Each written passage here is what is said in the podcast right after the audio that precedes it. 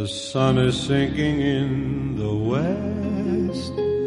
The cattle go down to the stream. The redwing settles in the nest. It's time for a cowboy to dream.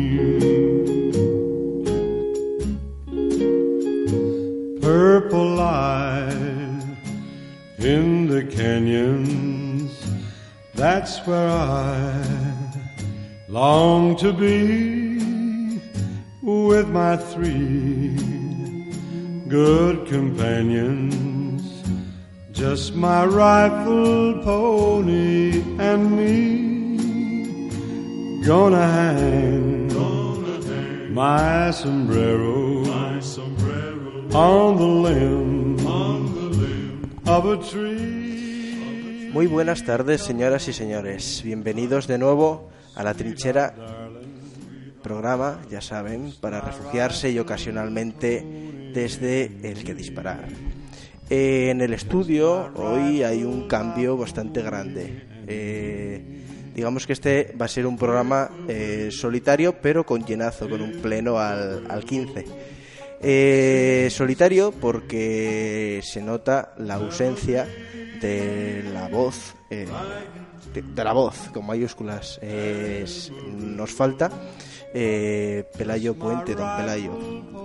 Eh, pero digo que hay un llenazo, queridos oyentes, porque eh, conmigo en este estudio del campus de Milán se encuentra situado a mi derecha eh, y sin orden de importancia en, la, en, la li- en el listado que voy a hacer eh, se encuentra el señor don Andrés Martínez eh, Morán, miembro también de Argo, eh, compañero de carrera. Andrés, bienvenido. Un placer. El segundo componente de esta tertulia, de esta mesa de hoy, es el señor Aitor González Cuetos, también amigo. Bienvenido, Aitor. Un placer. Y en el control técnico, eh, iniciándose a los mandos, a los aparatos, al aparato de, de esta, de esta nave, de esta trinchera, eh, se encuentra hoy mi amigo eh, don Marcos Machado Menéndez, triple M. Bienvenido, Marcos. Encantado. Es curioso eh, la compañía que tengo hoy porque se conocen ellos desde hace unos ¿qué? media hora, algo así, ¿no? Os conocéis desde hace, se acaban de conocer, pero forman parte de mis eh, grupos de amistades, digamos, de mis círculos de amistades eh, íntimos, ah, de la universidad, de mis amigos de la infancia y amigos hechos más recientemente.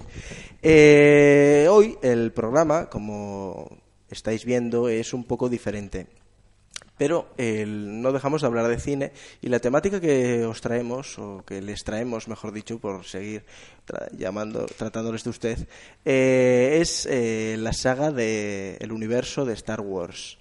Eh, como ven seguimos con la sintonía habitual y hoy con más motivo porque Pelayo no se encuentra presente y no puede mostrar pues ese desa- esa desaprobación que venía mostrando eh, habitualmente. Bueno, ten- siento interrumpir, pero acaba de llegar un mensaje importante. Voy a reproducirlo. Buenos días Nacho y compañía. Una pena no poder estar allí con vosotros esta tarde, pero bueno, el punto positivo es que me libro de escuchar la, la inmunda sintonía con que nuestro director castiga a los oyentes semana sí y semana no.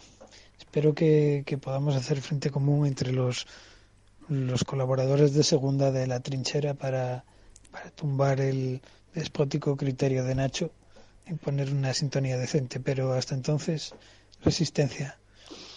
Buenas tardes y, y un placer poder escucharos desde casa por primera vez y poder saltarme la sintonía, por supuesto. Bueno, eh, creo que este mensaje no es bienvenido, al menos por mi parte. No sé estos colabora- colaboradores que tengo hoy aquí que pueden decirnos de la sintonía. Y de todas formas quiero eh, sacar un, un as que tengo bajo la manga, aunque quiero antes saber la opinión de mis contertulios hoy. Eh, podéis decirme lo que os parece si queréis. Yo no voy a decir nada porque quiero que me vuelvan a invitar. Serás otra vez invitado. No hay censura, a pesar de lo que diga Pelayo, y no soy un déspota. Hombre, estaría bien si estuviese a las 12 de la noche y tuviese ganas de dormir el, la sintonía. Aitor. Yo no la calificaría de inmunda como lo hace Pelayo, pero sí que, sí que podría haber una cabecera mejor. Pero esta deja muy patente la, la democracia dictatorial que, que impera en, en la trinchera de Argo. Marcos. Bueno, yo encantado favor, de estar aquí. Algo a favor de la sintonía, no, no todo malo. La sintonía, bueno, ya me preguntaste en su momento si, si era de mi agrado. Dije que sí. Si me arrepiento o no, eso es otra historia. Pero bueno, yo estoy contenta con ella. Ni, ni me quejo ni me dejo de quejar. bueno, lo que sí que quiero es mostraros ese as bajo la manga. Me ha llegado, ya lo tenía desde hace unos, unas semanas, eh, sí, unos cuantos días, esta nota de voz, que aprovechando la nota de voz del ausente Pelayo, y quiero que se reproduzca, si nuestro técnico puede reproducirlo, por favor. Es de una oyente y tiene un especial cariño. Hola, soy Olga, os escucho desde Alemania. Me gustan mucho los programas culturales de radio y empecé a escuchar este por medio de una amiga. Eh, bueno, para deciros que me encanta y sobre todo me encanta la sintonía, nueva que tenéis. Me parece súper guay. Y bueno, pues mm, a- a ver si seguís así, a ver si lo hacéis más a menudo, que me encanta y quiero escucharos más. Un beso.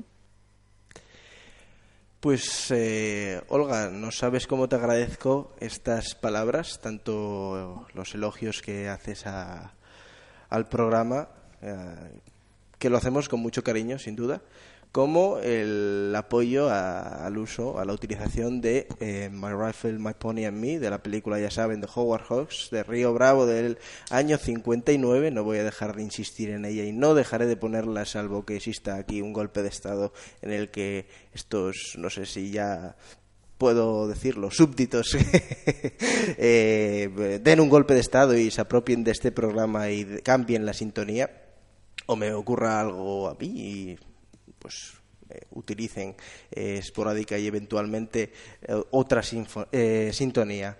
Por otra parte, como les decía, y dejando ya de, de lado la, sintonía, Hoy venimos a hablar de el universo de la Guerra de las Galaxias de Star Wars y ya quiero abrir la, la tertulia. Si bien tienen que perdonar que este programa sea un poco más eh, desordenado que, que lo como vamos que los programas que venimos haciendo habitualmente eh, porque ya entramos en una en un periodo navideño y yo ya he empezado a tomar la sidra y bueno dejémoslo ahí el desorden es algo natural de este de este de esta etapa. Eh, si les parece, eh, queridos contertulios, com- comenzamos a hablar de, o lo organizamos para hablar primero de, de la trilogía original de, la, de Star Wars. Entonces, eh, tenemos en el año 77 La Guerra de las Galaxias, Una Nueva Esperanza, a pesar de que creo que sé que aquí alguno de, de la mesa eh, no quiere utilizar esta, este subtítulo, si puede denominarse así. Eh, en segundo lugar, eh, del, año, eh, del año 80, perdón, El Imperio contraataca y del año 83, El Retorno del Jedi. ¿Cuál, me gustaría lanzar así alguna idea, ¿no? ¿Cuál es, de, de estas tres, cuál preferís? Y abro ya micrófonos. Sí, yo personalmente no me determino a decidir entre, entre la Gran Galaxias, la original, y, y el Imperio contraataca. Me- tengo eh, yo creo que acabaría cogiendo la segunda por bueno por la batalla de Hoth tan espectacular en los términos de la época y porque en cierto modo consigue eh, trascender de todos esa eh, digamos de eh, construir una mitología más allá de lo propio del género del soap del space opera si bien en la primera hay muchas cosas que me encantan, eh, pues la escena de los dos soles de Tatooine y todo ese amalgama de referencias que sí a la fortaleza escondida de, de Kurosawa y, y a muchas otras películas eh, antiguas y clásicas eh, bueno, de Flash Gordon y, todo ese tipo. Así que no me termino de decidir, pero con la pistola a la cabeza diría que el Imperio contraataca. ¿Y del retorno al Jedi? Es un poco, a mí me, me gusta bastante. Diría que es un poco es la terminación, por decir, conservadora a la trilogía y me encanta, pero no le veo el mismo nivel de magia que le veo a las dos anteriores. Aitor. Sí, yo coincido también con el Imperio contraataca, pero más por lo que me puedan gustar las películas o otros factores es por, por cómo se trata la trilogía. Porque comparándola con otras, teniendo, por ejemplo, El Señor de los Anillos, sin ir más lejos, eh, si le preguntas a la gente cuál es tu película favorita de la trilogía, siempre te van a decir la tercera, porque es el cierre, es el momento eh, de catarsis, todo lo que todo lo que se va evolucionando, todo lo que se va desenvolviendo en las dos primeras concluye en la tercera. Y sin embargo, yo creo que con Star Wars pasa eh, lo contrario, que se plantea muy bien toda la historia de la primera película y en la segunda ya es cuando se empieza a, llegar a la conclusión, siendo la tercera pues, pues una continuación de la conclusión. Pero yo creo que, que el, final del Imperio contraataca es un poco el clímax de, de, la trilogía original. Entonces yo me decanto con, por, la, por la segunda en este caso. Marcos, no sé. Yo también me decanto por la segunda.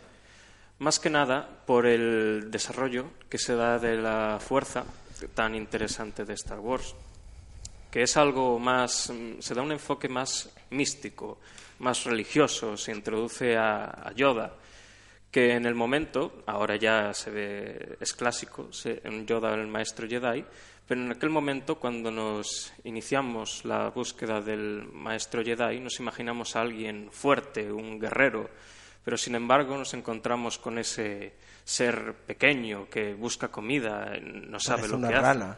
hace. Exactamente. Y sin embargo descubrimos que es un maestro de la fuerza y que la fuerza no es algo que se use por la fuerza, es algo mental que nos rodea a todos nosotros.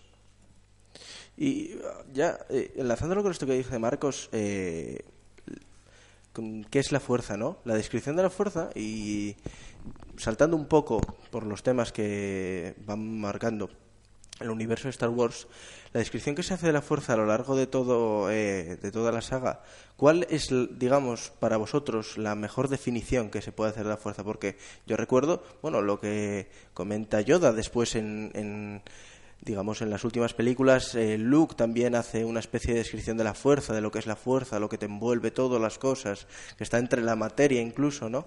Y luego yo recuerdo también a Qui-Gon en La amenaza fantasma cuando le, explica a un joven Anakin qué es la fuerza, cuál sería, y intervenir sin eh, orden, como vosotros queráis, eh, la descripción ideal o la definición ideal de la fuerza. Mm, bueno, por explicar, yo diría que la fuerza eh, es la causa primera de todo en Star Wars.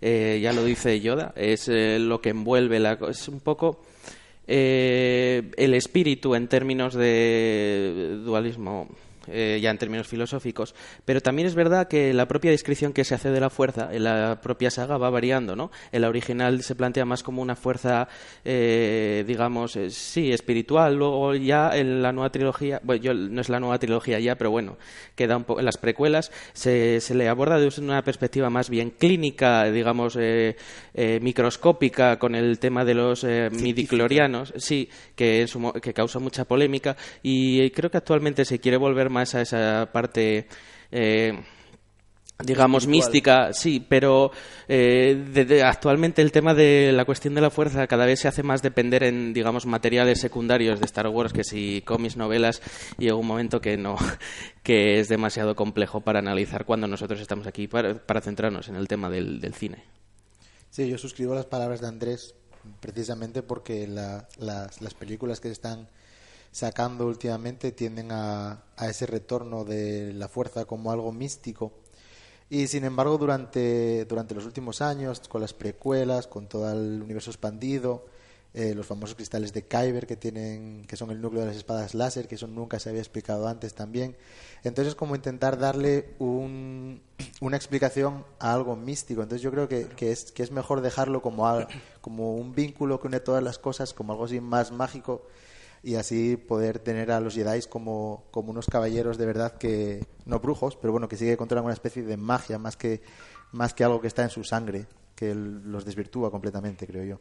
Claro, porque en el, no sé si tú Marcos lo recuerdas, en la, me parece que es en la cuando interviene por primera vez o de las primeras intervenciones que hace Han Solo en el episodio 4, eh, hablando con Luke, dice, bueno, eso de la fuerza es una vieja religión o algo así, viene a decir, ¿no? Que que ves que sí que es un tema espiritual, que lo llevan como que los Jedi eh, son casi eh, monjes de una religión, incluso en, las nuevas películas eh, los protectores del, del templo de, los, de estos cristales de Hyber, ¿no? En, Jeddah, sí. En Jeddah, que, que son una especie de, de vamos, de, de monjes o casi de templo budista, ¿no? ¿Cómo, ¿Cómo lo ves? Sí, algo así, son más más monjes que, caballeros o guerreros como se pone en las precuelas. Al menos en la trilogía original es como lo veo, son los guardianes de la paz, no especialmente mercenarios del gobierno ni nada por el estilo. Son simplemente una religión eh, que da la casualidad que tiene caballeros. Sí, sin embargo, precisamente las precuelas, cuando sale todo el tema de los midiclorianos, es eh, su función es la, opuesta, ya no son unos, unos monjes, sino, sin, embargo, sino que están a, merced de, del imperio que ya está subyacente y trabajan para, por ejemplo, la primera escena de la amenaza fantasma, están al servicio de, bueno, del Consejo Jedi, que está supeditado a, todo lo demás, y tienen que conseguir un, un acuerdo con, con, la Federación, que es en plan, no, no, ahí no están actuando como, mm, no están realizando sus funciones principales de cuidar la la balanza de la fuerza, sino que están tratando de llegar a acuerdos comerciales para favorecer a un determinado régimen. Y volviendo al tema de Han Solo, sí que es verdad que durante cuando la en, la, la, trilogía original sí que mencionaba que eso son paparruchas, es súper antiguo. Sin embargo, en, el episodio 7, ya en la última trilogía, sí que sí que vuelve a, eh, a tomar ese ese caliz místico que dice, yo sí, yo he visto todo eso y, y es verdad. Todo eso que se contaba de las habladurías son ciertas, y lo dice el mismo Han Solo. Pero la diferencia eh, temporal entre el, episodio 4 y el episodio 7, eh, claro, bueno, se ha especulado bastante sobre esta, el, vamos, el, el, sí, el salto temporal. El salto temporal, efectivamente, que existe entre uno y el otro, ¿no? Pero existe un desarrollo, una madurez de los personajes y Han Solo, pues ha vivido toda la rebelión y ha conocido a Luke, a su mejor amigo Luke, ¿no? vamos, eh, tiene que existir una especie de cambio en, en su mente de asumir que la fuerza es algo Pasa, deja de ser algo científico a algo real, algo espiritual que se vive y que llega Claro, al final es la vieja, eh, eh, digamos, eh, discrepancia o dualidad entre Dios o ciencia, ¿no? que se ve perfectamente marcado. cambiando un poco de tema, me gustaría que me dijeseis en estas tres películas, en los personajes de estas tres películas, y no me vale que me digáis que los Ewoks son vuestros personajes favoritos. Quiero que me digáis cuáles son vuestros personajes o vuestro personaje favorito. ¿Con qué personaje os quedaríais? Andrés, por ejemplo. Eh, mm, personaje favorito, voy a entrar en un personaje que tengo cariño, que es al Grand Moff Tarkin, que hace de Peter Cushing, porque me encanta ese concepto de actor británico curtido en series de televisión, cine, teatro, eh, y además hace muy bien ese papel de villano con acento británico. Eh, y es capaz de demostrar, en cierto modo, es la maldad serena por decirlo así, que hoy en día interpretan pues, en Juego de Tronos eh, este hombre, eh, Tywin Lannister, y es un personaje... Otro actor británico. Sí, efectivamente. Y, y aún no, no diría que es mi personaje favorito, porque en cierto modo mi personaje favorito es, eh, soy poco original, posiblemente sea Darth Vader, pero ahí en ese aspecto el Grand Moff Tarkin, pese a solo salir en una película, puede que sea uno de los que más cariño tengan, pese al breve espacio en el que aparece. El actor que hace Tywin Lannister es... Eh, la Biblia lo dijo aquí, la, enciclopedia, mejor dicho, es eh, Charles Dance, actor británico, Eh, no vamos a desvelar nada de Juego de Tronos, que si quieren ustedes, eh, oyentes, pueden dejarnos los comentarios en Twitter. Y voy a hacer un breve paréntesis aquí eh, bueno, lo que decía, eh, pueden dejarnos los comentarios en Twitter eh, para, si quieren, tratar el tema de Juego de Tronos, porque este programa, a pesar de que hasta ahora haya sido especialmente vinculado con el cine, es un programa cultural, ¿no? Y lo que quería decirles, el apartado, el paréntesis que vengo a hacer, es que acabo de recibir un tuit de nuestro amigo Boro, el señor Boro, también miembro de, de Argo, en el que voy a leerlo textualmente. Eh, bueno, me cita y dice, estése tranquilo, eh, si en la trinchera dan un golpe de estado para cambiar la sintonía inicial, cuente con todo mi apoyo y ayuda restableceremos el orden rápidamente. Casi esto suena muy a Star, a Star Wars, ¿no? A, esa parte en la que Mace Windu dice, bueno, eh, en aras de una transición pacífica, los Jedi deben de asumir el control, ¿no? por lo tanto... El sector de Howard Hawks se pone duro aquí. por lo tanto, eh, se restablecerá el orden, no habrá cambio de sintonía, en tanto que la vieja guardia siga aquí presente. Pero bueno, volviendo al tema y que nos eh, preocupa, no sé si tenéis algo más que bueno claro eh, los, seguimos con los personajes no no, no vamos a cambiar. Eh, Aitor tu personaje favorito yo me decantaría por Darth Vader pero como es el, el villano por excelencia para, para, elegir otro otro personaje voy a voy a mencionar a dos porque van en conjunto que son C3PO y R2D2 porque para mí son las vías de, de escape del humor por excelencia de de, bueno, de, las, de, la, de, las trilogías originales y también de, de, las precuelas. No tanto en estas últimas, que el humor está más, más extendido, más personajes tienden a hacer gags y, y también hay muchos, eh, muchos momentos de, de comedia on screen que debido a determinadas acciones acaban por, por crear también un gag. Pero sin embargo yo creo que, que en, las trilogía, en la trilogía original, los tres episodios eh, son fundamentales para que, para que las películas tengan, tengan el éxito que, que han tenido, porque no llevan absolutamente nada de carga dramática, exceptuando R2D2 quizás al principio, y, y luego siempre las intervenciones de los, de los, robots están muy medidas, muy al milímetro y siempre con las palabras adecuadas para, para crear ese momento de comicidad que, que me parece todos los tres o cuatro que tienen me parecen brillantísimos. Entonces por eso por eso me decanto por ellos. Además de estos dos personajes, eh, bueno, comienzan casi ellos, eh, dan comienzo a la, a la saga, porque además a mí es una de, las, de mis escenas favoritas cuando van por el desierto de Tatooine. Eh, caminando como me parece que alguna vez lo comentamos no sé si con Pelayo o contigo Héctor eh, que eran igual que el mito de o que la novela de Don Quijote no parecen Don Quijote y Sancho Panza, Sancho Panza sí, y lo que también te quería comentar es el cambio que existe en el humor porque yo es lo que he notado. Desde mi desconocimiento de Star Wars vosotros que sois más conocedores de, de esto y más expertos C3PO en las nuevas películas yo creo que ya es un humor em, absurdo. O sea el, ha cambiado su humor su, su forma de hacer humor. es, es, un comentario desde mi ignorancia, ¿no?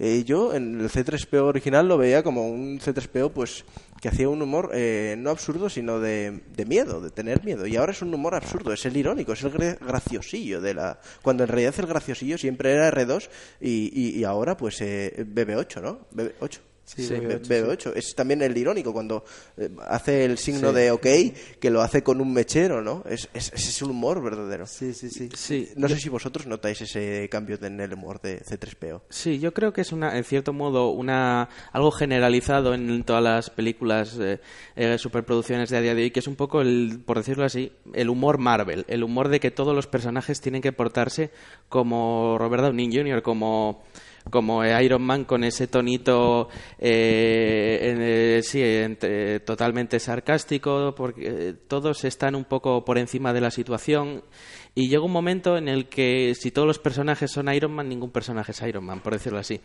Y es un poco porque eh, a partir de ahora todos los héroes se van desdibujando para caer en el mismo eh, arquetipo de héroe irónico que a la larga yo creo que pues empieza a oler. No sé, no sé si me estaré pasando. También es cierto que las precuelas tenían su, otro gran defecto por el lado del humor, que era quizás un excesivo infantilismo eh, personado la mascota de Jar Jar Binks. No, no vamos a- no creo que eh, sea lo más apropiado entrar en ese personaje porque ya se ha, eh, se ha hablado mucho con él y es- ya es un poco tópico, pero que, Podemos entrar, podemos entrar. Yo creo que eh, hay quórum en la mesa en el sentido de que todos detestamos a Jar Jar Binks o hay alguien que, que se muestre discrepante y adore a Jar Jar Binks. Yo estoy ya en un estado de indiferencia. Sí, es un poco, ya está, ya está muy gastado. Es una discusión de hace, de hace 20 años casi. Lo que, lo que me parece muy interesante es lo que sacabas del humor de Marvel, ¿no? Porque yo he visto contigo Los Vengadores 2, creo que, Sí. que era, y el humor de C3PO se podría comparar eh, al humor que hace Spider-Man, el actor de Tom Sí. Holland, en, ahí, que es un humor de, de niño o de, bueno, de, de, de miedica al final. Sí, pero es que el tema de Marvel es que eh, ves la película, la última, cuando vimos eh, la guerra de Infinity War, vemos que no es, es que solo eh, sea Iron Man. eh, es verdad que Spider-Man es eh, gracioso en un sentido distinto al de Iron Man, pero vemos que en el sentido de Iron Man tenemos también eh, a, este, a Star-Lord, eh, el personaje de Chris Pratt de los Guardianes de la Galaxia, también el, el mapache, eh, Rocket Raccoon, hace también eh, un humor de por ese sentido. Y, y a Batista. Eh, sí, es, es como, en cierto modo, ese Guardianes de la Galaxia es eh, como tener a cuatro Han Solos y a un Chewbacca que es eh, eh, Groot. Y, pero en cierto modo es algo que se está generalizando demasiado y, y Star Wars también lo ha cogido porque yo me acuerdo en el episodio 7 que precisamente abre con una escena que es- está plagado de ese humor Disney que a mí un poco me sacó un poco de la situación, me hizo sentir extraño a la película. Yo es verdad que cuando, que cuando fui al cine a ver el episodio 7, bueno, el episodio 8. estaba Eh, perdón, sí, ahora, estaba hablando del 8, cuando- me fui- la batalla estelar. Sí, sí que es verdad que en, en el primer momento me hizo muchísima gracia estan- de- mientras veía la película, pero ahora cuando vuelves a revisionarla, yo no sé, ya por vigésimo quinta vez, ya sí que sí que ya está mañido, ya no, ya Mm. no es, ya no tiene la misma frescura.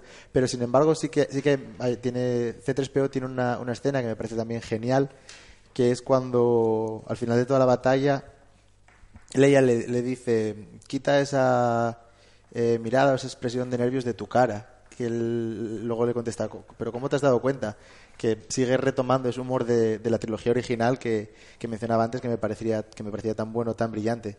Entonces, por ejemplo, e- esa misma escena que, bueno, tiene creo que dura como 20 minutos toda la batalla, sí que muestra las dos caras de, de lo que está haciendo Star Wars ahora para Disney. Una vuelta o un intento de vuelta a, a lo anterior y también las incorporaciones de, de la factoría Disney de hoy en día.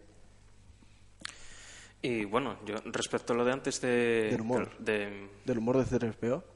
Del humor de C3PO, en mi opinión, sí. Las nuevas películas no es algo especialmente de él, es algo generalizado. Sobre todo en los últimos Jedi. Es una película que está constantemente pues, contando chistes. Que está eh, contando chistes todo el rato, pero que ninguna vez te hace reír ni nada por el estilo. ¿Y tu personaje favorito, Marcos? Mi personaje favorito sería Luke.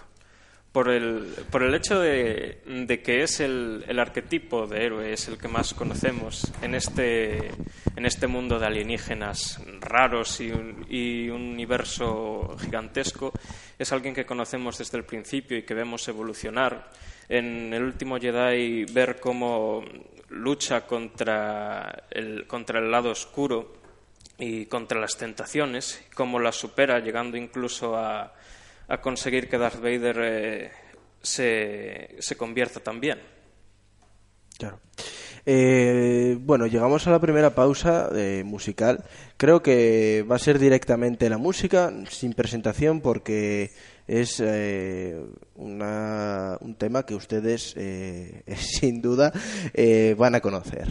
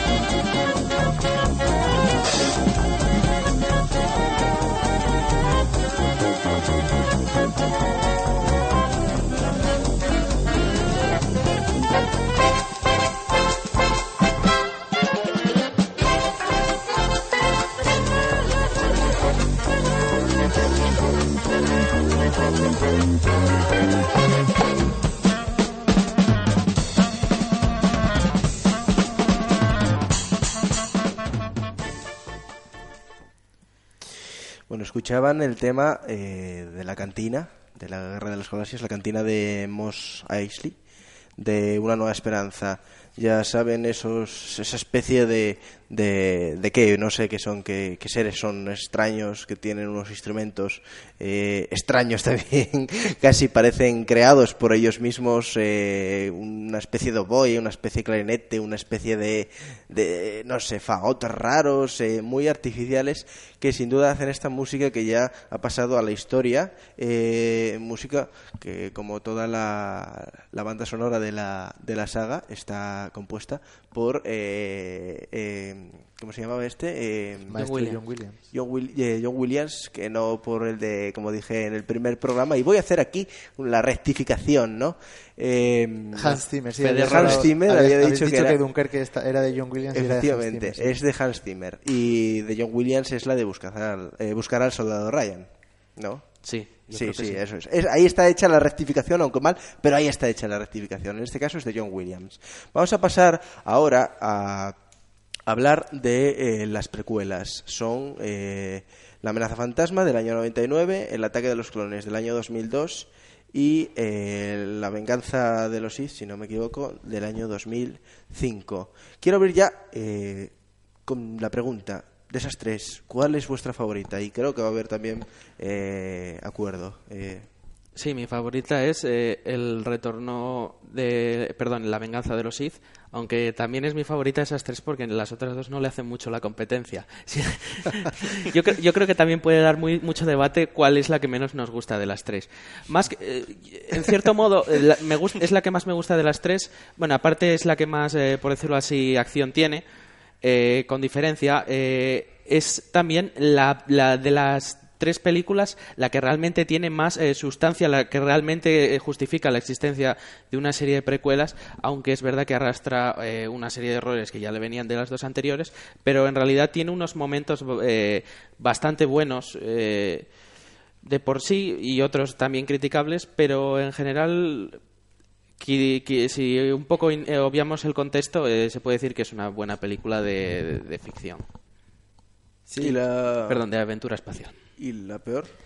Eh, ¿La que pues te eh, gusta? eh, la gente suele decir que la amenaza fantasma y a mí en cierto modo me gusta menos el ataque de los clores no por otra cosa sino porque es que me parece muy lenta más lenta o sea Muy romántica. eh, innecesariamente romántica. No, no, no, no, quiero decir, más que romántica, eh, eh, muy ñoña, eh, dem- demasiado edulcorada y además realmente te hace un poco odiar al personaje de Anakin Skywalker y te lo, te lo hace odiar de un, de un modo que luego en la tercera película no te hace no te hace sentir mal el momento en el que Darth Vader, perdón, Anakin Skywalker se turna al, al lado oscuro.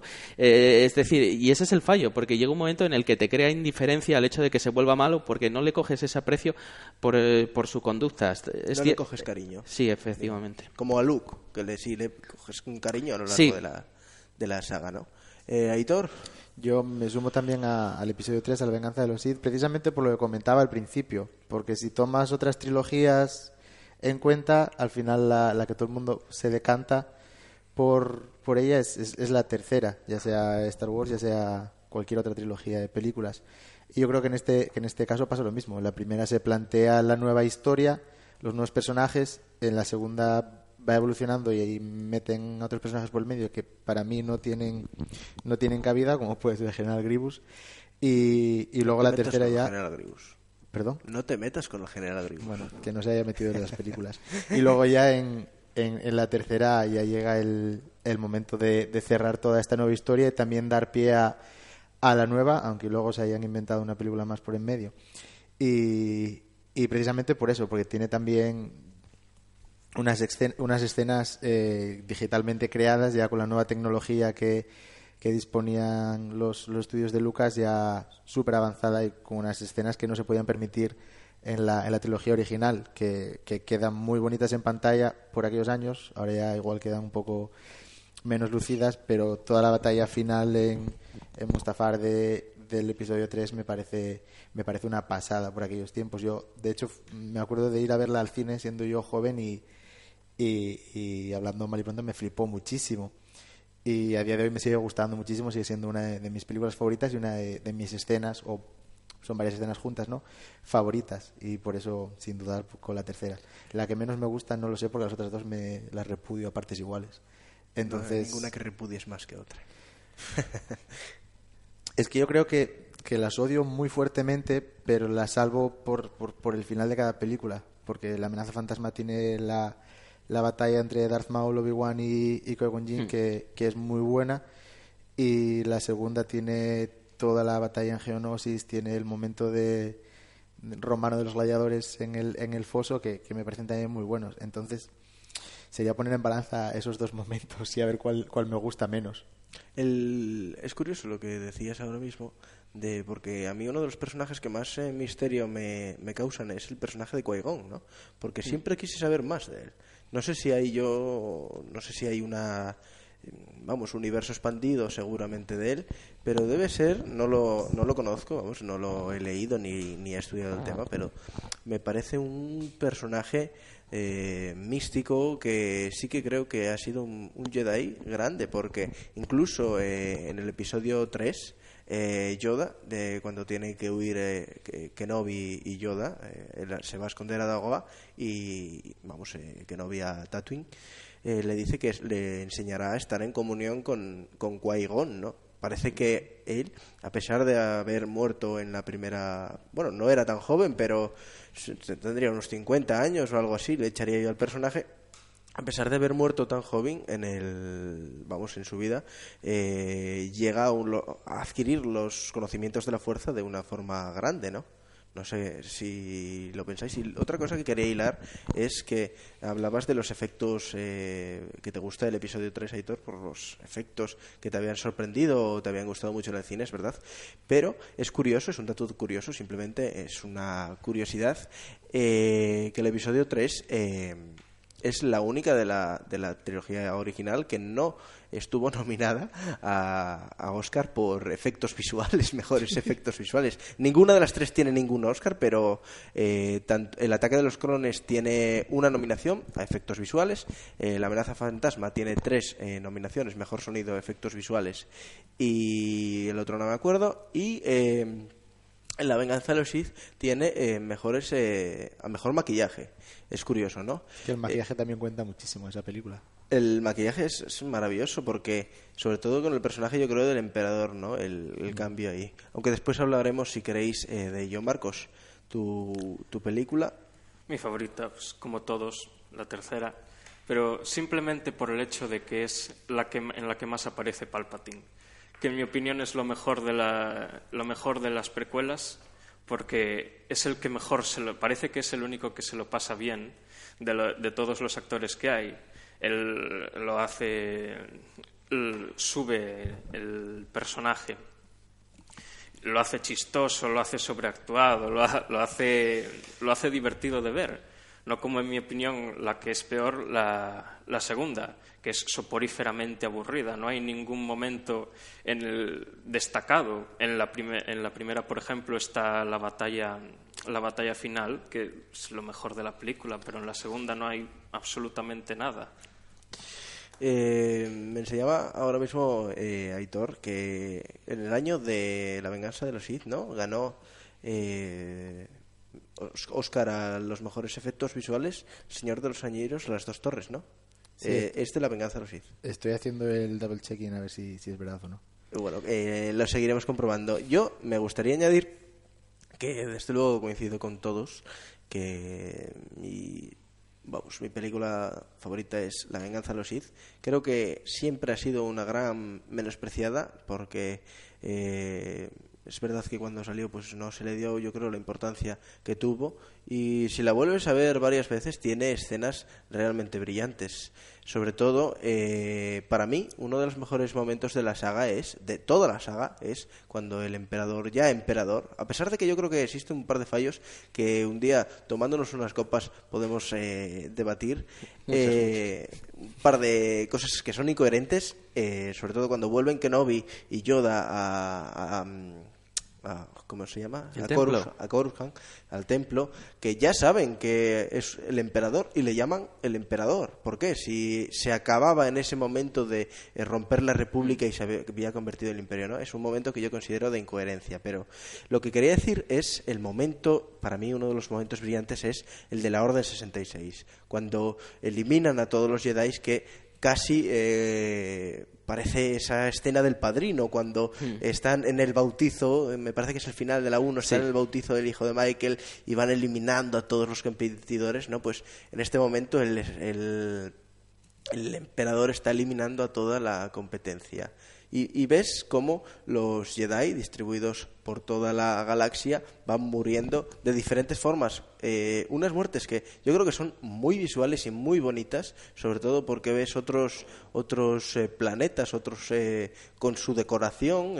Recuerdo el momento en el que una chica Jedi moría en un planeta, no me acuerdo del nombre, una chica verde o azul, si mal no recuerdo, moría y la mataban en un planeta lleno de flores y muy, muy florido, ¿no? Entonces, eh, para mí es una de las mejores escenas. No sé cuál es para vosotros de las mejores escenas de, de- de la trilogía. No sé si tenéis alguna más favorita o si no, podría sacar yo alguna más. Mm, Concretamente de esa película, eh, la verdad es que Bueno, no, o- o de no se me cualquier otra. que- sí de la De- trilogía, sí. en general no- eh, esto es un problema porque no se me vienen momentos así eh, escenas concretas es verdad que esa eh, es buena Eh, una cosa, eh, si no te importa, voy a reenganchar Claro, con claro. el tema de Qui-Gon. Un problema que le veo muy grande a las precuelas es la existencia de personajes que duran muy poco, personajes que se supone que la película te plantea como que deberían ser muy importantes y luego apenas tienen una frase y mueren. Eh, y aquí tenemos, eh, con todos los villanos prácticamente, porque Darth Maul dura lo que dura. Luego, este... el- Luego reengancha, creo. Sí, pero ese es el problema, que realmente el contexto y la sustancia de esos personajes no están en las películas, están en material adicional en el, para el que tienes que pagar. Eh, Bueno, quiero decir, también tienes que pagar para ver la película, pero quiero decir que tienes que hacer interselbosos en TVOs, historias, y en cierto modo te desplaza de el papel nuclear que deberían tener las películas. Y en cierto modo pasa eso un poco con Qui-Gon Jinn, se te plantean hechos muy importantes que realmente para conocerlos eh, o para realmente conocer la sustancia del personaje tienes que irte a material adicional. Y eh, yo creo que eso es algo que es problemático porque es en la- ahora con Disney eh, es una práctica que se está eh, a- aumentando. Por ejemplo el personaje de Grievous era un personaje que se creó para la serie de dibujos de Clone Wars de, que había hecho el mismo eh, estudio que Samurai Jack una serie muy buena de Cartoon Network. Pero el problema es que la película se plantea sin ningún contexto y claro, a mucha gente le parece, le sorprende que de repente se plantee un personaje como que ya deberían saber quién es cuando es la primera vez que lo ven, a no ser que hayan visto una serie de dibujos que pues mucha gente que ya tiene una edad que quiere decir que es veterana y no se dedica a conocer todo el material secundario que puedan dar en Cartoon Networks, pues se le presenta como algo que deberían obligatoriamente conocer y no es el caso. Claro, efectivamente.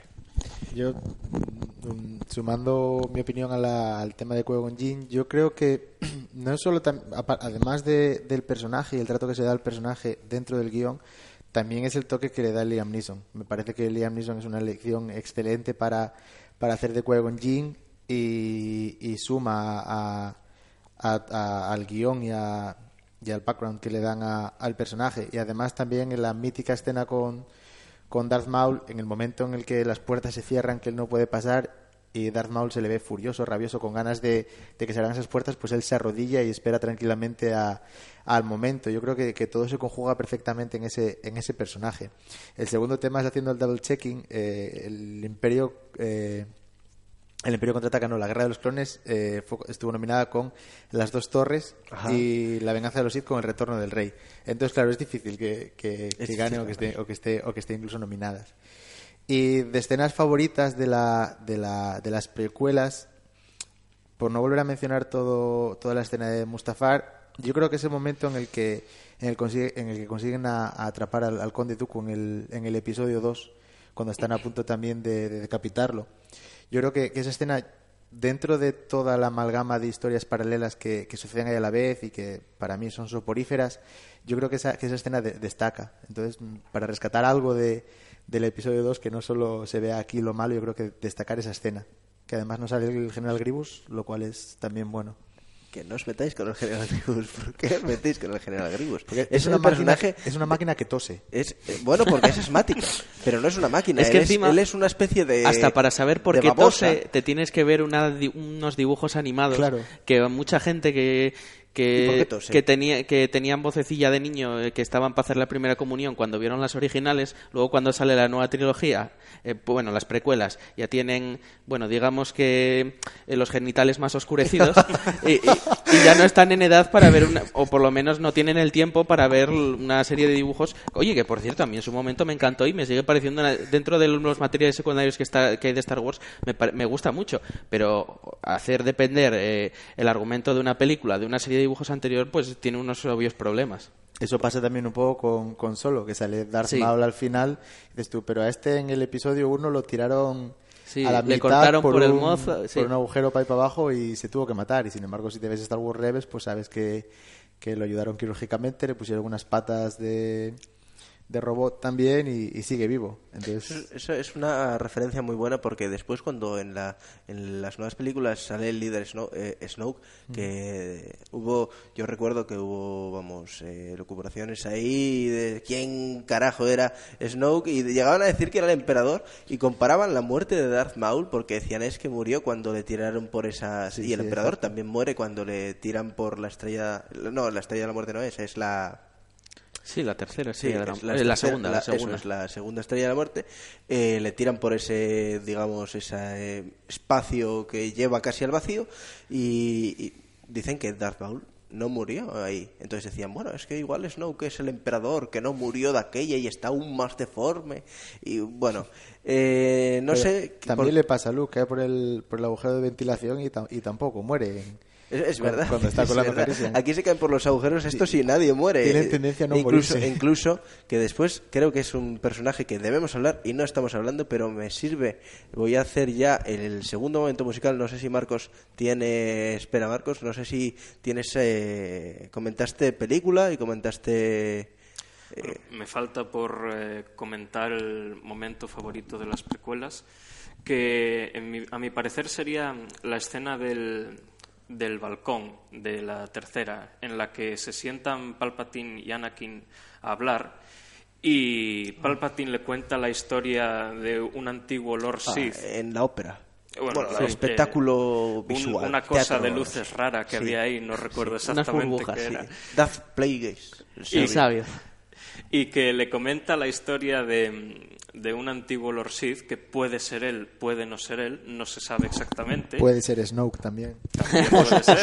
Puede ser su maestro, Pudo, yo creo pudo. que es su maestro, ¿no? O sea, Darth Pla eh, Plagueis es el, el maestro de Darth, sí. Sí, sí sí según el material él, ¿no? secundario sí Pero bueno, sí. Y, y esa es la cuestión, que es uno de los pocos momentos de las precuelas en, las- en los que no está todo dicho directamente, hay algo de misterio, de especulación, de que algo de misticismo, como antes lo de la fuerza, es cuenta una historia.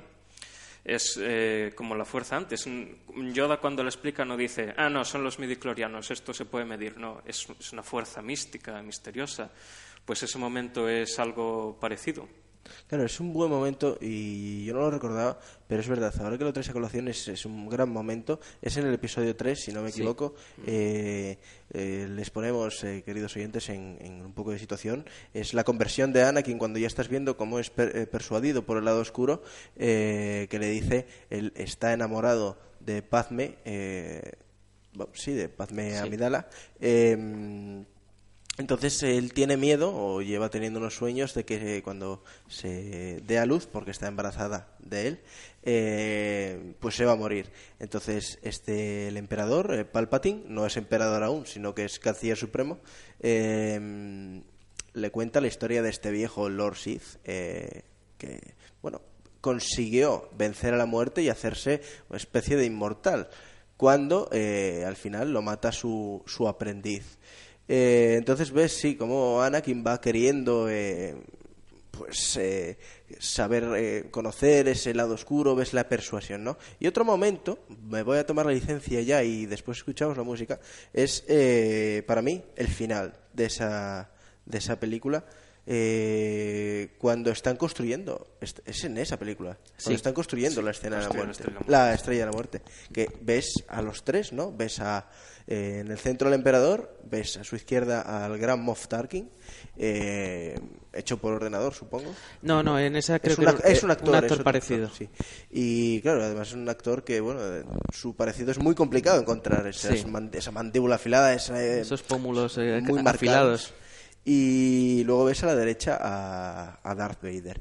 Y ya sin más, pues esta, el segundo momento musical de hoy quiero dedicárselo pues mi compañero Pelayo, no puede ser de otra forma, y he elegido, personalmente, él sabe que yo eh, estoy, o sí, estoy leyendo, que ya he terminado el primer eh, el primer tomo de los libros de las novelas de Patrick O'Brien en las que se basa la película eh, Master and Commander. Ya sabe, haremos un programa probablemente en do- bueno, de cara a 2019 sobre, ya lo adelantamos, Héroes del Mar y aparecerán por supuesto eh, la película y la saga de novelas de Patrick O'Brien.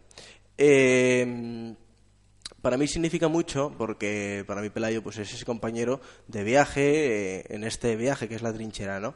Y ya saben ustedes que son dos marinos, bueno, es un marino de la, de la Armada Británica, Jack Aubrey, y eh, la apodan el afortunado Jack o Jack el suertudo, y en, en el en el libro el biólogo, una especie de Darwin, eh, Stephen Maturin, que le acompaña en estas aventuras a lo largo de, los mares del mundo. Lo que he seleccionado, ellos tocan el violín y el violonchelo y los llevan en, en el barco, entonces de vez en cuando en el camarote pues se reúnen y, e interpretan eh, pues alguna pieza. En este caso he seleccionado eh, pues una que interpretan es la, una de las piezas de la música nocturna de las calles de Madrid, eh, la número 6, opus 30 de E. Boccherini. Y pasamos a escucharla.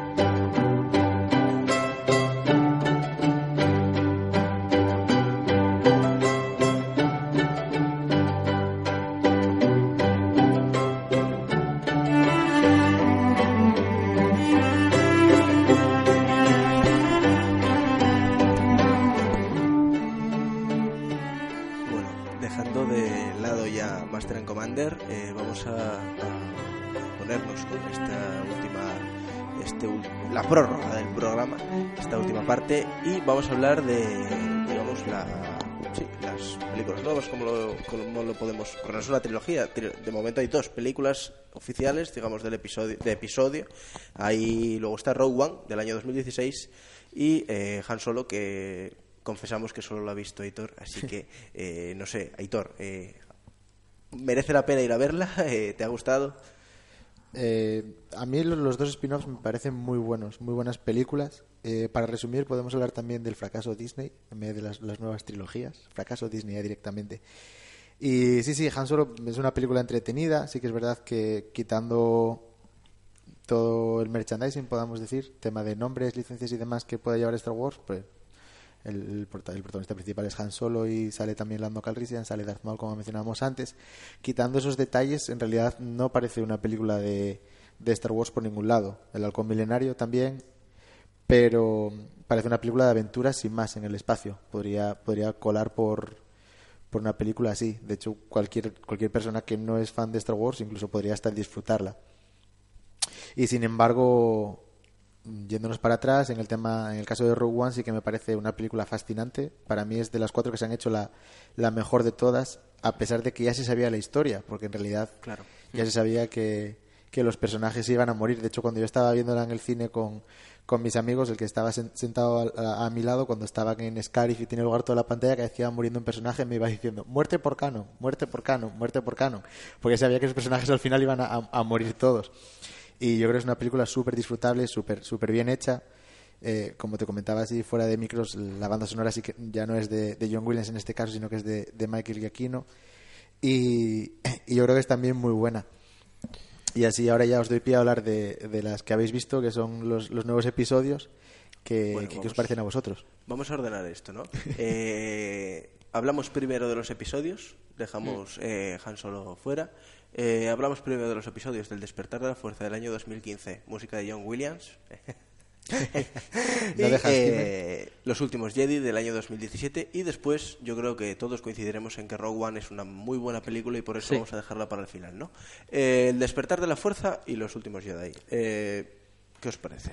Bueno, a mí el despertar de la fuerza eh, me, gustó en el sentido porque lo entendí como un inicio muy conservador y continuista de una saga, por decirlo así, una apuesta baja que eh, es, como todo el mundo dijo, repite demasiadas cosas del episodio 4, pero que en cierto modo entendí que se podía tolerar si era un cierto modo una presentación sencilla, algo que iba a ir encreciendo.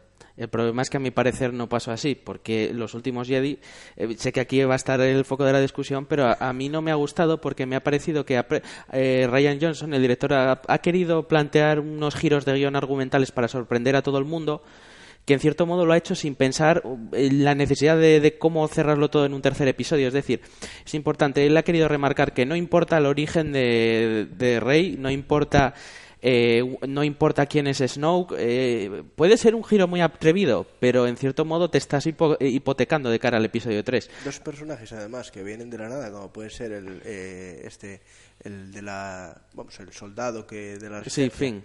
eh, Finn, que deja de ser de la resistencia, ¿no? Que viene de la nada y parece que un personaje que estaba destinado, a- para mí, eh, a, mi modo de ver, a morirse, a desaparecer, siguen insistiendo en el personaje este, del- del hombre eh, negro, y después de la mujer, que también parece que no viene de ninguna parte, y después se sabe que resulta que tampoco, que dicen que no viene de ninguna parte, que no sé si ha sido criada por la fuerza o no, que eso, lo que tú decías, ¿no? Que no importa el origen de los personajes. Ojo, a mí me Ni- parece muy bien que se busquen nuevos personajes. Quiero decir, me parece bien que se dé, que se les suceda, pero pero es, es eso, que la modo de plantearlo de la última película, que sea, ocurra todo en una batalla, en dos, parece que son dos horas, que en una batalla ocurren mil, mil cosas. Eh, y no sé, eh, iba a decir otra. Ah, y toda la, la escena del casino que es totalmente innecesaria y no añade nada al propósito de la película. Y bueno, yo ya lo dejo pasar que no Estás- quiero ocupar estás- todo el bueno, programa. Claro, es que ese, la escena del casino, y me vais a permitir, eh, de nuevo la ignorancia es, porque ya hay que hacer unas películas pues en las que se contemplen todos los ámbitos, ¿no? Se contempla el, el ámbito del feminismo eh, con la mujer, y aquí seguro que Aitor pone la discrepancia, se contempla el, el- el ámbito racial eh, con el personaje de Finn, y ya pues extensivo al ámbito de la protección de la naturaleza con hay que dejar a los eh, esta especie de galgos gigantes o de animales gigantes que corren, hay que dejarlos libres, no. Y lo que quería preguntaros es, es que tengo una duda, como os dije al principio de este programa, yo tengo aquí diversos grupos de amigos y ahora no sé con quién fui a ver esta película, si fue con Andrés o si fue con Marcos. No, conmigo, conmigo no fue. Nosotros fuimos a ver Rogue One. Rogue One y el despertar de la fuerza, ¿con quién fui a verla yo? Fuiste a verla solo porque no tenías más amigos. Eh, la fui a ver con alguien, yo no fui, no voy al cine solo. Pero bueno, eh, Marcos, la... ¿qué te parecen a ti? A mí, bueno, el despertar de la fuerza, pues no era, no es precisamente la, la mejor a mi parecer, pero está, está bien. Eh, no, no es, eh, l- no, ne- no eran las precuelas, que era justo lo que necesitaba ser. Necesitaba ser el nuevo comienzo de Star Wars, es lo que fue y está bastante bien. Pero los últimos Jedi es, mm, es nivel de las precuelas, en mi parecer. No, no llega a ese nivel, pero, pero casi. Sobre todo por, por dos cosas. La comedia excesiva e ineficiente La comedia. y los cambios innecesarios. Es cambiar cosas por cambiar, ni de manera ni una, una manera placentera ni algo que avance la historia. Simplemente ¿sabéis que esto es lo que va a pasar en Star Wars? Pues no. Y no y, y básicamente es in- innecesaria, no hace no avanza la historia en ninguna manera, simplemente los personajes ahora están son menos y están peor y ya está. Yo sí creo que, como mencionabais antes, y también siguiendo lo- el caso de, Harry Potter, sí, creo, sí que creo que Disney aboga también por una diversificación de, del elenco de, actores, incluyendo a, gente de, de diferentes, backgrounds y diferentes partes del mundo. Y, y haciendo a la, a la- al, al personaje protagonista ser femenino, lo cual yo estoy completamente a favor de todo ello siempre y cuando esté bien hecho. Por ejemplo, el caso de Finn me parece que está muy bien planteado en, en el episodio 7, pero luego toda la historia paralela del casino también me parece completamente innecesaria, igual que el romance que tiene con, con, con- la chica de origen asiático, que me parece también eh, bastante. que sobra bastante. Eh, yo es que voy a tender a romper el, el orden de episodio 7, episodio 8, Rogue One. Porque creo que, que el episodio 7 y Rogue One en realidad es. No es la misma película, pero, pero es el mismo concepto. Es un remake del. O sea, un revuelto de- del episodio. Del, bueno, de la primera película del episodio 4 de Star Wars. ¿Una nueva esperanza? No, Star Wars. Y Rogue One salió muy bien, a pesar de tener escenas calcadas. Por ejemplo, en el momento en el que eh, accionan la estrella de la muerte, lo han vuelto a hacer todas esas Sí. escenas, pero, pero visualmente es, es exactamente igual. Sí, sí, claro. Se unen En- los, los, Exacto. los cristales o Sí, los rayos estos verdes, sí. en el centro y después lanzan una llamarada, digamos, de... cuan- cuando, los despegues de los aviones también, me acuerdo de la escena Sí, de... en el templo de Star Yavin. Wars, sí, que está el, el vigilante en la torreta y, y da salida al avión, y- Ah, a la, a- al aircraft, eh, la nave espacial. Es, es el- en Endor, ¿no? No, Es una- eh, Yavin 4. en Yavin es en 4. Yavin Cuarto, sí. Y en, y en, en Rogue One pasa exactamente lo mismo, esa misma escena calcada. Y me parece que está muy bien hecho. Sin embargo, en, en el episodio 7 no han sabido capturarlo de esa manera y no les ha salido tan bien. Para mí el episodio 7 sí que es un buen planteamiento de la nueva saga, sobrando completamente todo el humor de Finn y BB-8, que me parece bastante innecesario también. Hay algunos golpes de BB-8 que me parecen graciosos, pero hay otros que, que no. Y luego, en cuanto al, al episodio 8, a mí me gusta. Es una película que, como, como película, sí que puede dejar bastante desear porque es bastante inconexa. Tiene la línea o el arco argumental de- del casino que, que es un poco innecesario, pero, pero retoma cosas de las otras películas. Los dados de, de Han Solo, que luego tienen explicación en el spin-off de Solo.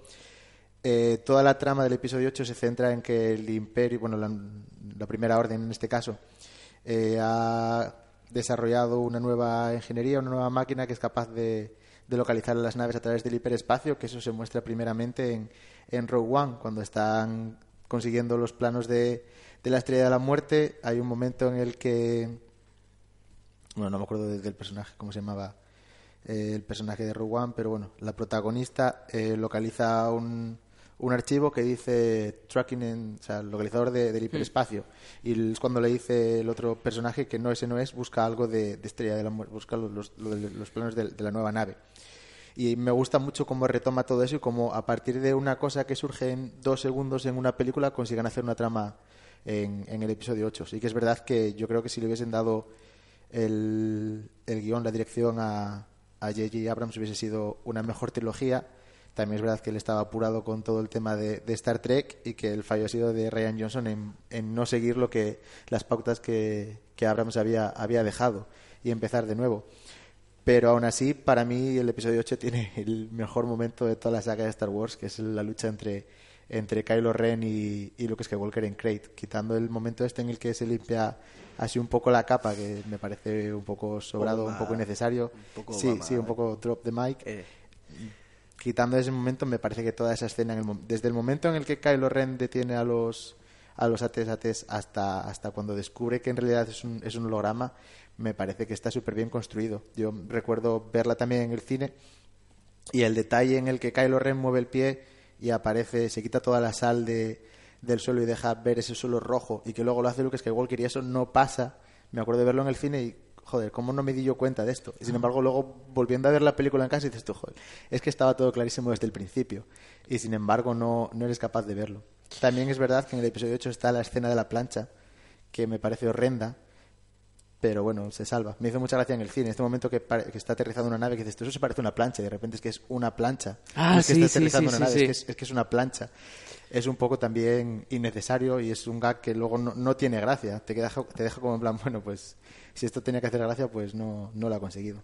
Pero no obstante, yo salvo la película, vamos, a tope. Lo que me me parece gustaría buenísimo. decir de estas, eh, de estas tres eh, películas es eh, destacar el personaje, bueno, creo que es un personaje que refleja lo bueno y lo malo de, la- de, las, de, las, de las películas, que es el personaje de Leia hecho en, bueno, recuperado y bueno, eh, hasta que estaba vivo, pues eh, mientras que estaba vivo, pues no recuperado, era la actriz de Carrie Fisher, ¿no? Eh, me gusta mucho, sobre todo el momento, me parece que es de Rogue One, cuando eh, el final, cuando ves cómo despega o co- esa, esa nave que es el principio de Star Wars, ¿no? Que con ese, esos pasillos en blanco que me parecen maravillosos, la escena de Darth Vader en la oscuridad iluminando el sable de luz eh, rojo con esa potencia que con los efectos que ya ves cómo los sables están hechos los ves visualmente en el cine es maravilloso verlo el de Kylo Ren para mí eh, desestructurado con una ira hecho todo vibrante que parece eh, a modo de sierra y después los los de los eh, el de Luke o el de la cómo se llama Eh, Rem Rem la chica Rey, no sí. Rem, que es como más eh, Rey. Puro, un cilindro, una especie de cilindro contenido, bien hecho, ¿no? Eso me parece eh, espectacular. Luego me parece eh, lo que decía del personaje de Leia es eh, refleja lo peor, porque en, en los últimos Jedi ese momento en el que disparan a la cabina del, del crucero, no, no sé si un crucero, un transbordador o que, que- esa tipología de las naves en la que va ella y lo disparan y ella pues sale al espacio y, y se, se le, le enfocan directamente la cara con los ojos cerrados, ahí es ese momento en el que dices tú, bueno, aquí lo van a cagar, van a- seguro que abren los ojos y hace algo, la van a cagar. Y, y para mí la cagan, porque, o sea, vuelve a la cabina Sí. por arte de magia o por arte de la fuerza, ¿no? Sí, es que a mí me parece otro de esos giros innecesarios, porque bueno, cuando salió la película ya había desafortunadamente fa- fallecido Carrie Fisher, entonces la gente pues nos esperábamos que iba a ser ese su final. Pero en cierto modo, como si quisiera conectarlo con el universo expandido, expandido y la novela aquella del ojo de la mente, resulta que ella también tiene el poder de la fuerza, un poco de in extremis y, en cierto modo llega un momento que me parece tan forzado, cogido con pinzas, que la verdad que desde luego no me es como la esce- escena de la plancha, que podrá tener su sentido, pero mm, si me dice algo no es algo bueno. creo que ha llegado el momento de... Lo siento mucho, pero tenemos que cortar el programa. Entonces, eh, os invito a volver eh, a todos. Me lo he pasado muy bien. Os invito a volver. Eh, y podemos empezar a hablar al revés. Eh, la próxima vez, pues empezamos a hablar de, la- de las, de las nuevas y vamos hacia atrás. Eh, tengo una sorpresa para los oyentes que es que Pelayo, el señor Pelayo Puente, nos ha hecho llegar a lo largo de, de la emisión eh, su sección, no quería dejar de, de emitirla y nos la ha hecho llegar, eh, bueno, pues por nota de voz. Entonces la vamos a proceder a, a reproducir. Les dejo con la sección de Pelayo y luego volvemos para despedirnos. Mi confesión de esta tarde, como la de Oscar Wilde, viene desde las profundidades de mi casa, porque yo no estoy ni en la cárcel ni encadenado. Pero bueno, aprovechando que a traición habéis hecho el programa hoy de Star Wars, al que me hubiera gustado muchísimo asistir, pero, pero por culpa de vuestra buena fe habéis utilizado mi enfermedad, mi dolencia para, para abordar el tema sin mí. Bueno, pues voy a, voy a hablar un poco también yo de Star Wars. No de nada en particular, ni de ninguna escena, porque estoy seguro de que las habréis tratado a gusto. Espero que hayáis, hayáis castigado como se merecen las nuevas películas de Disney, con especial mención de, de los últimos Jedi. Supongo que también la de Han Solo, pero esa ya ni siquiera la vi. Así que bueno, y que no, también espero que no hayáis castigado demasiado, demasiado gratuitamente la, la segunda trilogía, por la que yo cierto, siento cierta afinidad. Pero bueno, yo voy a hablar ahí un poco desde mi propia memoria, porque esto es una cosa curiosa que, que mucha gente no me, no, bueno, no sé si me cree o no me cree, pero yo siempre he sido un obseso de Star Wars desde mi más tierna infancia, más que de ninguna otra cosa. De hecho, como, como fanático de Star Wars siempre he despreciado un poco a los fanáticos que lo son de otra cosa, véase Harry Potter, véase cosas por el estilo. Los del Señor de los Anillos no, porque yo también he sido muy fanático del Señor de los Anillos, aunque lo he sido más de Star Wars, porque me venía más, más, más interiormente. Y mi, confesión de hoy es que eh, el primer recuerdo de mi vida, uno de los primeros recuerdos de mi vida, es Star Wars. No sé exactamente si es el primero, aunque a mí me gusta pensar que sí, evidentemente, pero uno de los primeros recuerdos que yo tengo es estar sentado en el salón de mi casa, en una especie de, de pequeña butaca de juguete que yo usaba para sentarme cuando tenía dos años o algo por el estilo y estar viendo una película, lo estaban viendo también mis padres y mi hermano mayor, y, y no tener conciencia de, de, qué película era, ni, ni siquiera de que estaba viendo una película. Pero recuerdo perfectamente ver un pasillo lleno de niebla con algún resplandor rojizo, unas cuantas figuras blancas aproximándose a través de la niebla y de repente un tío de negro altísimo caminando con pinta de robot, aunque yo ni siquiera sabía lo que era un robot. Es decir, el que yo considero el primer recuerdo de mi vida es Darth Vader atravesando el pasillo de la nave consular en Una Nueva Esperanza, en el episodio 4 de Star Wars. Y desde ese momento he sentido una, una obsesión semi-enfermiza con Darth Vader y con todo lo que representa. Y es para mí una de las de los pilares fundamentales de mi infancia y de las razones por las que me han interesado a lo largo de mi vida las cosas que me han interesado y por eso quiero a Star Wars más que a ninguna otra saga de películas del mundo. Y eso ha sido todo. Muchas gracias a los dos y felicidades por el programa y espero volver cuanto antes. Eh, bien. Eh... Pues hasta aquí el programa de hoy. Eh, de verdad, he de decir que me he encontrado muy a gusto. Eh, has superado las expectativas que tenía esta mañana porque eran bastante bajas. ¿eh? No esperaba que saliese tan bien. No es broma, sí, sale, esperaba que saliese tan bien. Confiaba mucho en vosotros. Y de verdad daros las gracias, Andrés, Aitor, Marcos, eh, porque, bueno, eh, apoyando que hoy no estaba Pelayo, a mí no queríamos dejar de hacer eh, pues eh, podcast o, o en directo y no queríamos abandonaros porque de verdad es un, pro- un proyecto que tenemos eh, al que le tenemos cariño y queremos que salga adelante. Entonces, eh, gracias. Estáis invitados a venir en sucesivas ocasiones. Tú, Marcos, vas a tener que venir mucho más eh, por el tema técnico, pero os invito a que cualquier eh, sugerencia temática o de mejora, no se aceptan sugerencias de mejora relativas a la sintonía, ya os lo digo, eh, no se aceptan, se van a descartar automáticamente, eh, bueno, me las, o las hagáis llegar a, a Pelayo o a mí, y de verdad, daros las gracias, no sé si queréis decir algo más. No, gracias por, por la invitación para, para venir aquí, que esperemos que, que la próxima vez, si una próxima vez, sea con, con Pelayo también en la mesa, que se recupere pronto. Lo mismo digo. Lo mismo digo y disculpa si ha habido algún problema con el sonido y me encantaría volver. Pues vas a volver. Pues eh, sin más, eh, desearle la pronta recuperación a Pelayo, que sé que se está poniendo en forma para estar aquí la semana que viene, probablemente hacer el último programa del año.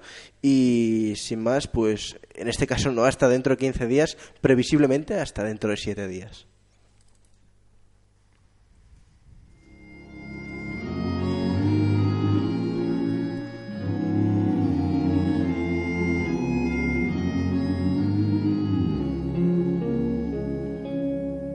The sun is sinking in the west.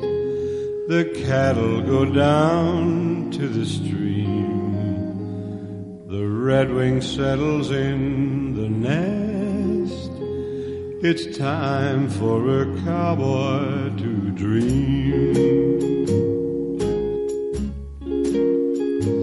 Purple light in the canyons. That's where I long to be with my three good companions. Just my rifle, pony, and me.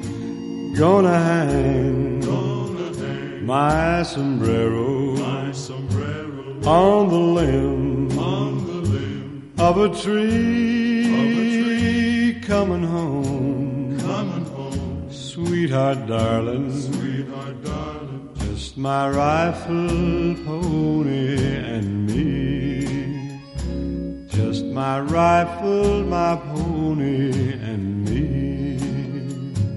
Whippoorwill in the willow. Sings a sweet melody right into Amarillo.